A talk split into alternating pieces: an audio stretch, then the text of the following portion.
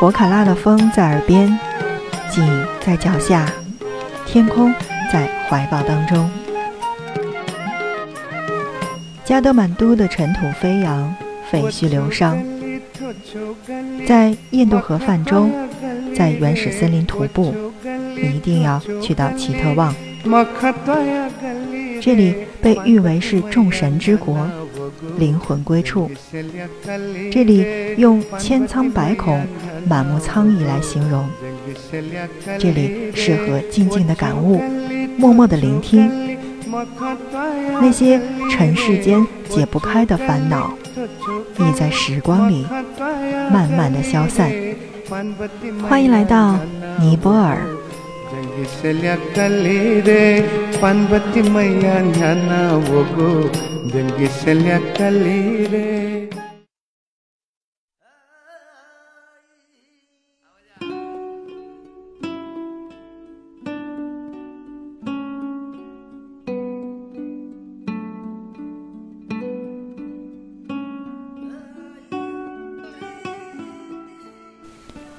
Hello，大家好，欢迎收听 FM 轻奢时光，听着声音去旅行。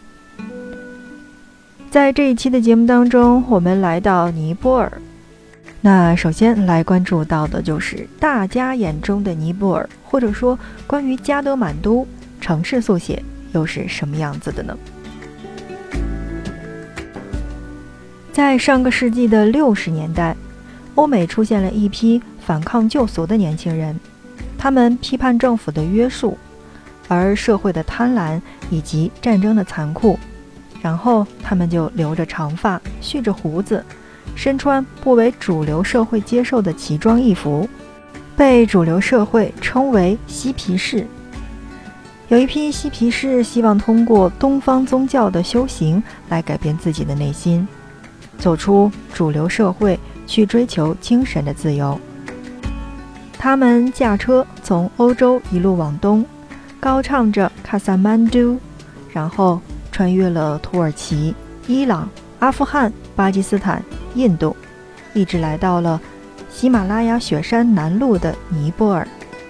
加德满都也由此开始了迎接大批外来旅行者的历史，成为了背包客的卖家。经过数十年的变迁。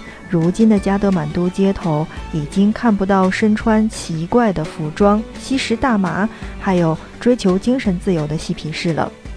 当年的嬉皮士们聚集在奇异街也早已衰败，取而代之的是来自世界各地、被宏伟的杜巴广场，还有古朴的印度教文化、壮丽的喜马拉雅山景所吸引的旅行者。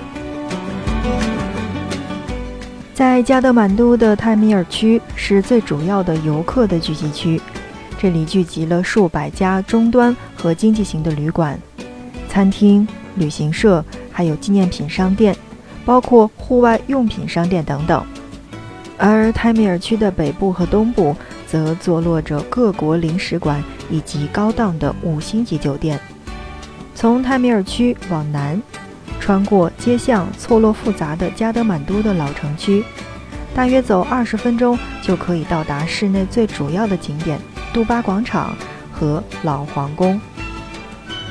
杜巴广场的南端连着当年嬉皮士聚集的奇异街，而再往东走十分钟，穿过新路就会到达纵贯加德满都市区南北的主干道。所以这个地方应该是新城。和旧城的分界线。加德满都市区的外围被环城公路所包围，帕斯帕提纳神庙以及我们说到的猴庙等几座最著名的神庙都位于其附近。而加德满都的特里布万机场也位于环城公路的东段，距离泰米尔区大概是五公里左右。因为城市的扩张。原本位于南部的帕坦也被并入了加德满都的市区，纳入了环城公路的圈子内。而出租车是旅行者在环路周边游览主要使用的交通工具。以加德满都为中心，通常还会前往周边的加德满都的山谷地区，包括古城巴德冈和昌古纳拉扬神庙，或者是前往加纳阔特观看壮丽的喜马拉雅山脉全景。尼泊尔地处中国和印度的两国之间，依赖于险峻的喜马拉雅山势，一直保持着独立的发展。甚至在近代的英国人殖民的统治的印度时期，尼泊尔仍然能保持着国家的独立，也由此发展出自己独树一帜的文化。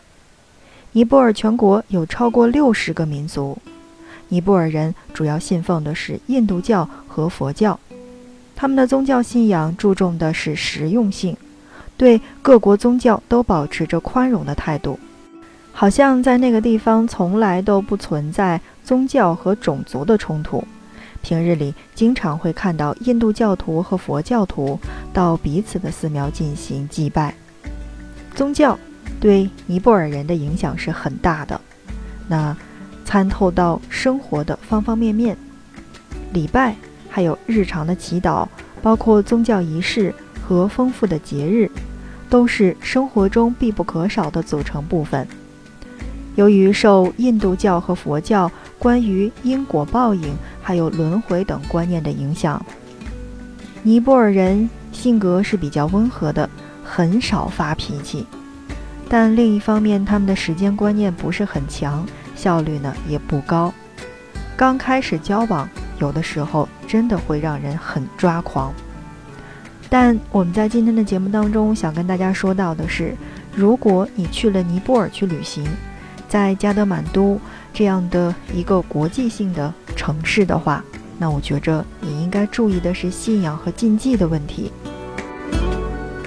我们在很多的节目当中跟大家提到过，那进入寺庙的时候一定要注意自己的着装。那么在加德满都。也同样是这个道理，在允许进入的印度教、佛教的寺庙当中，都需要脱鞋、脱帽来进入。有些寺庙不允许穿短裤、无袖衫进入，需要提前的去了解一下。当然了，在南亚地区，左手代表不洁，握手递物的时候都要选择右手。而且还有一个最主要的禁忌，就是在这样的一个地区呢，他们的头代表的是很尊贵的，那脚底代表的是不洁，因此不要用手去摸其他人的头部，哪怕是善意的，也不要坐下去去用脚朝着别人。那在我们的很多的节目当中都跟大家说到过，在寺庙当中一定要去注意自己的着装，嗯，还有就是。不要去擅自的拍照，一定要看清楚它的这个寺庙旁边有没有去标记不让拍照。当然了，还有一些呢喜欢拍一些景，那么跟人来拍照的时候也一定要注意，在拍照前务必要征得对方的同意来关注一下。还有一个问题就是，在佛寺中围绕佛塔转经时，应该采用的是顺时针的方向。那么转动转经筒也同样是以顺时针的方式。很多呢，我们不信这个的小伙伴们去到，不管是去尼泊尔也好，还是去到拉萨，就是有转经筒的地方，他们好像就是随手一转，也没有是不是顺时针或者说逆时针方向的这个问题。但我想要告诉你的是，信仰和禁忌在某一个特定的城市当中是真的很严谨。所以，如果你真的是去到尼泊尔，或者说去到加德满都，有可以转佛塔和转经的时候，一定要注意是顺时针方向去进行转动的。